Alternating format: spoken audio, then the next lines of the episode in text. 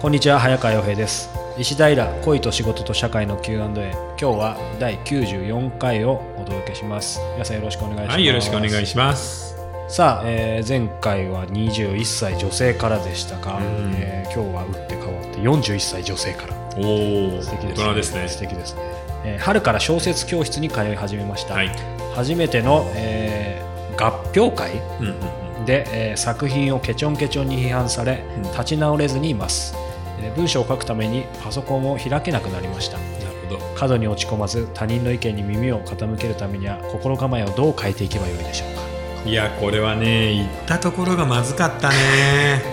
この人どっち系に行ったのかな？純文学系の創作の会で、はい。その指導するプロの作家とかがいない合評会とかって弱肉強食なんですよね。弱に協力でみんな自分で何をやっていいか分からなくて手探りであのめちゃくちゃ書いているんで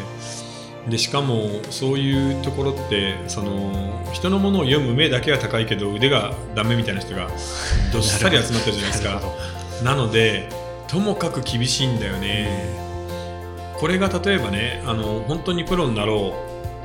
その作家としてそのエンタメでちゃんちゃんと食べていこうみたいな回だとはい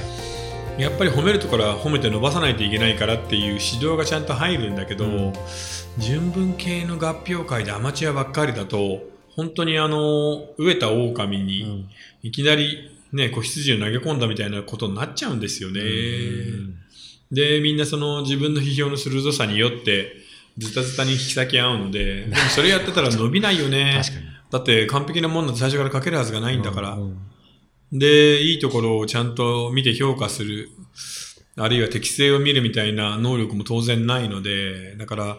この人は気の毒だけど悪い会に行ってしまったなと思うんですよ。うんただ、あの、言っておきますけど、どんなにケチャンケチャンに偉そうに言ってる人でも、あのーそういう、何創作の会とかにいる人は、はいはっきり言って、まあ、大したことないっす。うんあの、全然実力もないし、あの、プロとして生きていけるほどの能力も当然ないので、そういう人の言葉にそこまで傷つくことないんじゃないかな。うんうんだから、その回は基本的にちょっと合わなかったということでやめましょう。うんで、えー別な回、ゆるい回を探す。うんそういうのは、あの、ネットなんかで評判を見れば、あそこは、例えばプロを目指す回だとか、ゆるい厳しいみたいなのはわかると思うので、あの、そういう別なところでちょっと、あの、頑張るしかないんじゃないかな。まああの手前味噌ですけど、イラさんから僕もずっと、あの、まあ本を書きなさいと言われてて、やっぱりなかなか書けないんで、まあジャンルは違えど気持ちはわかるんですけど、そのまあジャンル違うんで一概に言えないかもしれないですけど、うんいわゆる人目にさらすというか、はい。その辺のタイミングというか、まあ、まあもちろん書き方とかも小説あるでしょうから、はいはいはい。早めに行くってことは大事かなと思いつつも、いわゆるそのタイミングってどうなんだろう、これは、ね、一つの作品を完成できるようになったら、ともかく誰かに読んでもらわないとダメなんだよね。うん、だから、それが、今回はね、彼女の場合合評会みたいなのを選んでしまったんだけど、はい。それよりはプロの編集者がいいんじゃないかな。うんだから小説誌の新人賞に応募した方がいいと思いますよ。うん。そこで1時、まあ2時、3時、最終選考、まあ受賞って形になるんだけど、うん。そこのどこまで残るかっていうのでも、はい。自分の力がわかるし、うん。ある程度のところまで進んだら編集者はちゃんとあの、えーリアクションを出してくれるのでで、それがやっぱり一番いいよね。うん。で、その場合、その編集者はもうむやみに、こことここがダメだ、お前はダメみたいなことは絶対言わないので、うん。あの、きちんと欠点を指摘した上で、ここはいいですよっていうこともちゃんと言ってくれますから、うん。そういう意味ではやっぱり、その、プロの編集者、出版社とちゃんと付き合った方がいいんじゃないかな。うん。あのー小説好きの人が切磋琢磨してみたいなことを言うんだけど、実はそういう合評会みたいなところって、例えば20歳から書き始めて30年書いてものにならなくて、でも口だけがすごく達者みたいなさ、ちょっと主みたいな人が何人もいたりするのよね。で、そういう人って基本的に才能あるのを伸ばそうっていうよりは、若い子は叩き潰そうと思って待ってるから、あんま行かない方がいいよね。でもなんかそういう意味では最終的にはもちろん技術とか才能って大事だと思うんですけど、それ以前のところでうん、こういう行く場所とか、うん。自分がきちんと書ききれるかみたいな環境を作るかのもって大事大事だよね。ですよね。ただ、逆に言えばさ、そんな別に何、おっさんたちに何言われても全然へっちゃらで自分の好きなものを平然と書けるぐらいの、うん。なんていうの？心の強さがないと、プロとしてはやっていけないよね。やっぱりそこはありますか、健全うん、だっ、て、そんなもんじゃないもんね。うん。なんかもうわけのわからない、